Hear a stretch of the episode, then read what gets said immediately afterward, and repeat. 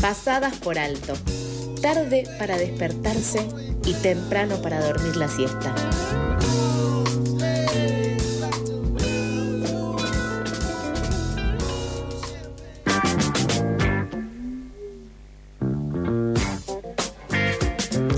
siendo las 8.27. Seguimos más con pasadas por alto, pero primero le quiero dar la bienvenida y saludarlo a este gran hombre, esta gran persona que hoy me dejó un poquito abandonado porque la somnolencia lo abandonó a él también. Eh, ¿Cómo le va, mi querido compañero Toto? Muy bien, Lauti, gracias por la bienvenida. Ya continuamos entonces con el programa. Sí, por favor.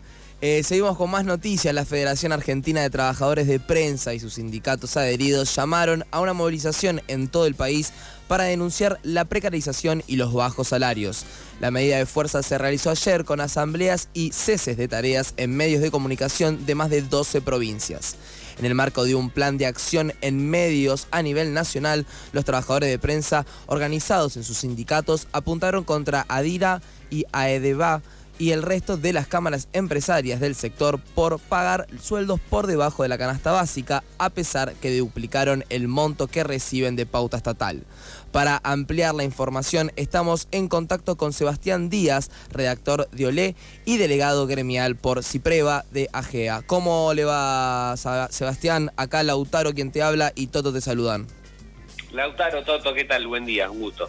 Un gusto, muchas gracias por darnos estos minutitos para charlar con nosotros. Para arrancar, queríamos saber si nos podías contar un poco la situación de los y las trabajadoras de prensa actualmente, qué, por qué los lleva a, tener estas medidas y en, contra, los, contra los medios.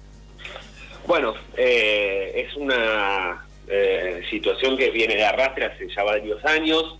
Eh, nosotros particularmente en Cipreva somos rehenes de una paritaria que lamentablemente, y ojalá que por poco tiempo más, la sigue firmando la UPA. La UPA es un sindicato eh, que, bueno, no tiene ningún tipo de representatividad en ningún medio, mm. un cascarón vacío que eh, solamente tiene cuenta con, con la personería gremial, con la posibilidad de firmar eh, las paritarias, de sentarse con los empresarios, y eso es algo muy útil para las empresas. Ha sido muy útil para las empresas eh, desde hace eh, varios años que tuvieron la posibilidad eh, de licuarnos el salario de una manera grave, al menos en Clarín, en Clarín y en Oré y en, y el medio que yo trabajo, mm. de 2015 a, hoy hemos tenido paritarias a la baja año tras año y paritarias a la baja con, con números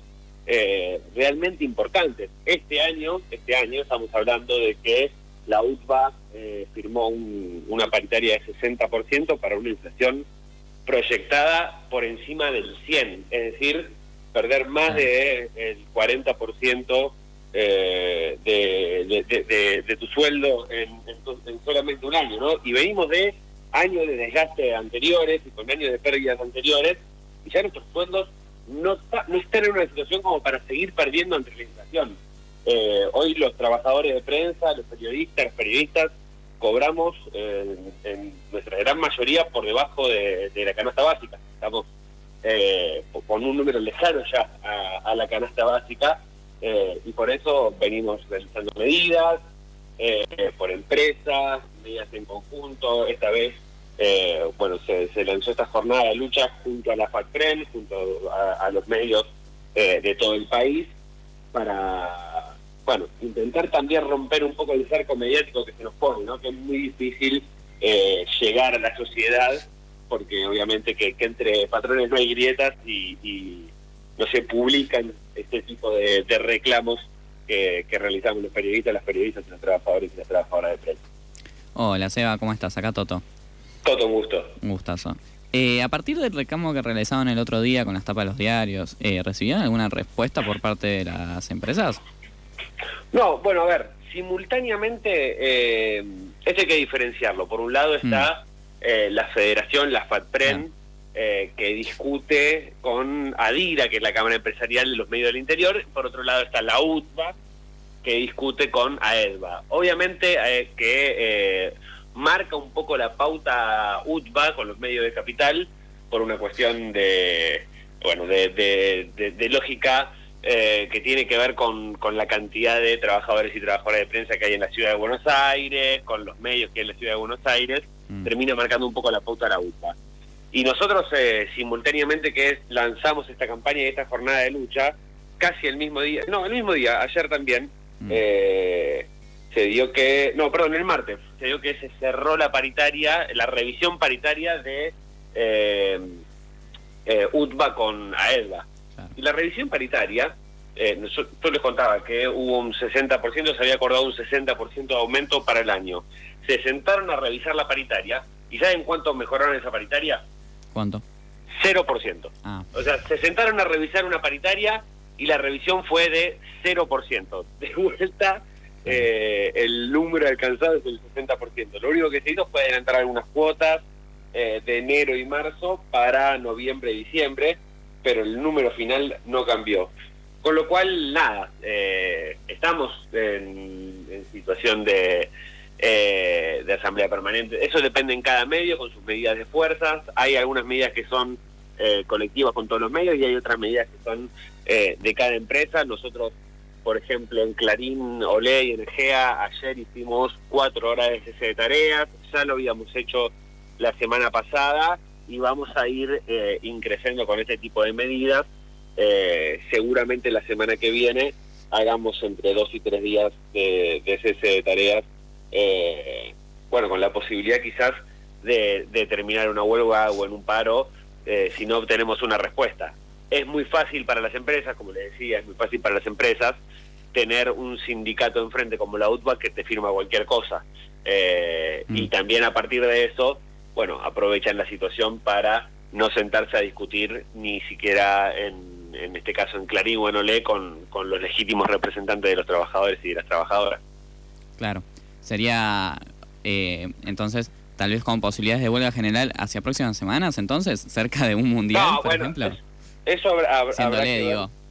¿Cómo- cómo- cómo- Siéndole cómo? cerca de un mundial una huelga general. Bueno, a ver, eh, nosotros venimos advirtiendo esto en las asambleas, Claro. lo venimos charlando con las gerencias, la situación eh, en las redacciones está demasiado tensa, el clima está muy caldeado y hay un mundial por delante en un mes que no solamente para Olé, también para Clarín, también para, Mm, para los medios en general, eh, es un hecho que puede llegar a ser eh, muy importante. Y con este clima en las redacciones y con esta situación salarial, bueno, es probable que se llegue al Mundial si no obtenemos una respuesta antes con eh, medidas de fuerza contundentes. Eh, veremos qué pasa. Nosotros apostamos y confiamos eh, en que antes vamos a tener una, una respuesta de parte de- de los empresarios.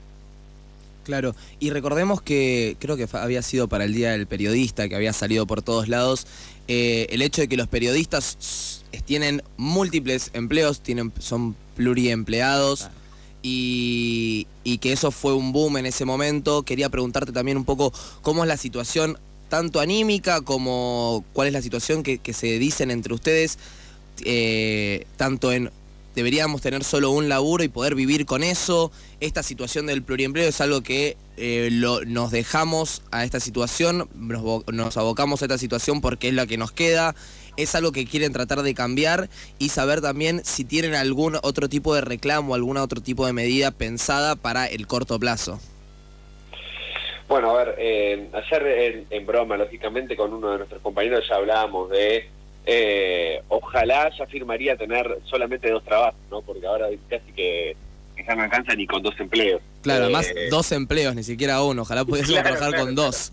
Ya ni siquiera es con uno, pero bueno, sí, la, la- eh, nosotros no podemos permitir, o al menos peleamos para que este oficio no se convierta en un hobby. Claro. pa- para, para poder vivir de lo que hacemos. Eh, yo cuando empecé a laburar en Olé hace 12 años, bueno, mm, empecé como pasante, pero el poco tiempo de, de- de- de ser efectivizado, y yo vivía de lo que cobraba en Olé. Yo, eh, mi hobby estaba en el otro lado. Eh, y yo veía al resto que quizás sí le costaba un poco más porque lógicamente el grupo Clarín en ese momento pagaba salarios un poco mejores. Hoy no, hoy no. Hoy eh, un trabajador, un periodista o una periodista de Clarín, que es eh, el grupo, el conglomerado mediático más importante del país, necesita dos o tres trabajos para vivir. Y, y por eso eh, hay una preocupación muy grande de eh, que de esto que les comentaba, de que este oficio se termine convirtiendo en un hobby, de decir, eh, bueno, voy a salir a trabajar eh, de algo que me permita sostenerme día a día y después eh, despuntaré el vicio eh, trabajando en algún medio. Y la verdad es que no es así, la verdad es que no debería ser así. Nosotros eh, pugnamos para que eso no suceda, para que eso no siga sucediendo y para poder revertir esto. Lógicamente es difícil, hay una crisis mundial de la industria, hay una crisis económica muy importante del país, eh, estamos con la situación que estamos también desde el, punto de vista gremial con la UTBA que nos firma las paritarias que nos firma y no tenemos todavía como si prueba la posibilidad de sentarnos en esa mesa. Pero bueno, eh, hay que seguir luchándola y hay que tratar de eh, dar vuelta a esta situación. Eh, como te decía, respecto a lo de las medidas de fuerza, la semana que viene, eh, nosotros ayer hicimos cuatro horas de cese de tarea. La semana que viene seguramente intensifiquemos las medidas de fuerza, ya sea con más cese de tareas o lo que se termine definiendo en, la asamblea. Excelente. Y quería hacerte una pregunta porque me interesó esto que dijiste de lo del hobby, que no se convierta este trabajo en un hobby. ¿Cuál es la postura o cuál es, qué es, eh, si están pensando alguna forma de actuar ante esta situación de, por ejemplo, las redes sociales en que muchas personas se vuelven, entre miles de comillas, periodistas porque hacen alguna nota en el blog, alguna nota en, un copy de Instagram y ya se autoperciben como periodistas? ¿Crees que esto es algo que está como desdeñando la industria también del periodismo? Mira, no, no, hay una situación que, que es imposible de detener y que me parece que no tiene ningún sentido intentar detenerla, eh, que tiene que ver con las nuevas tecnologías, que tienen que ver con las nuevas formas de comunicar, que tiene que ver con los nuevos medios de comunicación. No se trata solamente de que alguien es un tuitero y puede considerarse un periodista. Pero no sé, a ver, se me ocurre. Es- Esto me parece que es una discusión más amplia, ¿eh? No, no, lo, lo- la hago a término, a título personal y no Sí, eh, completamente. Claro, como representante del sindicato, si se quiere. Dale. Eh, pero, por ejemplo, vos, eh, eh, el método Rebord, ¿no? Que, que es un programa que se hizo muy conocido en, en este último tiempo. Eh, tipo que streamea que, eh, y que en YouTube hace un ciclo de entrevistas. Y bueno, sí, qué sé yo. yo él él no, no se autopercibe periodista, lo cual me parece fantástico, pero eh, está bien, está mal, eh, es un medio de comunicación. Y bueno, sí, hay que dar eh, esa, esa discusión y, y- y no hay que eh, no hay que detenerse a, a combatir cómo son las nuevas tecnologías y los nuevos eh, las nuevas mo- eh, maneras de comunicar. Porque también hay una realidad que tiene que ver con eh, cuánto se caen las audiencias de los medios tradicionales y las formas tradicionales de comunicar cuánto caen las audiencias de televisión de radio ni hablar de prensa escrita que se destruyó hace eh, bastante tiempo. Eh, bueno, uno no puede obligarle a la gente, eh, y menos a las nuevas generaciones, que cómo consumir o qué consumir Obvio. eh, en cuanto a, a- a su manera de informarse. Sí hay que buscar la manera de adaptarse a, a estos tiempos. Eso por, por un lado. Por el otro lado, bueno, en, el, el- el estatuto es bastante claro eh, en cuanto a qué es y qué, y qué no es un trabajador de prensa. Eh, un trabajador de prensa tiene que trabajar en un medio de comunicación de forma remunerada. Eh, y después está lo que tiene que ver con lo que es ser o no tiene o, no ser periodista, que tiene más que ver con el oficio y con quien eh, realiza las tareas de periodista, eh, que no necesita ni un, ni un título, ni, eh, ni, hoy en día necesariamente trabajar en Clarín o en La Nación o en Infobae o en Página 12. Eh, hay medios autogestivos y también desde Cipreva les abrimos las puertas y, y- y son parte de nuestra construcción, una parte muy importante de nuestra construcción. Bueno, nada, son todas discusiones que hay que dar y que me parece que son válidas y que estamos en tiempo de darlas. Eh, se hace muy difícil también a veces plantearse un horizonte, un futuro, ver la manera de eh, sumar a este tipo de nuevas tecnologías y de nuevos periodistas eh, para con sus formas de comunicar, cuando bueno estamos eh, también teniendo que pelear para, para llenar el plato de cada día. Claro, obviamente. Sebastián, muchísimas gracias por pasar y contarnos esto un ratito la situación de los periodistas en este momento en Argentina. Un abrazo grande para los dos. Pasaba Sebastián Díaz, redactor de Olé y delegado gremial por Cipreva de AGA.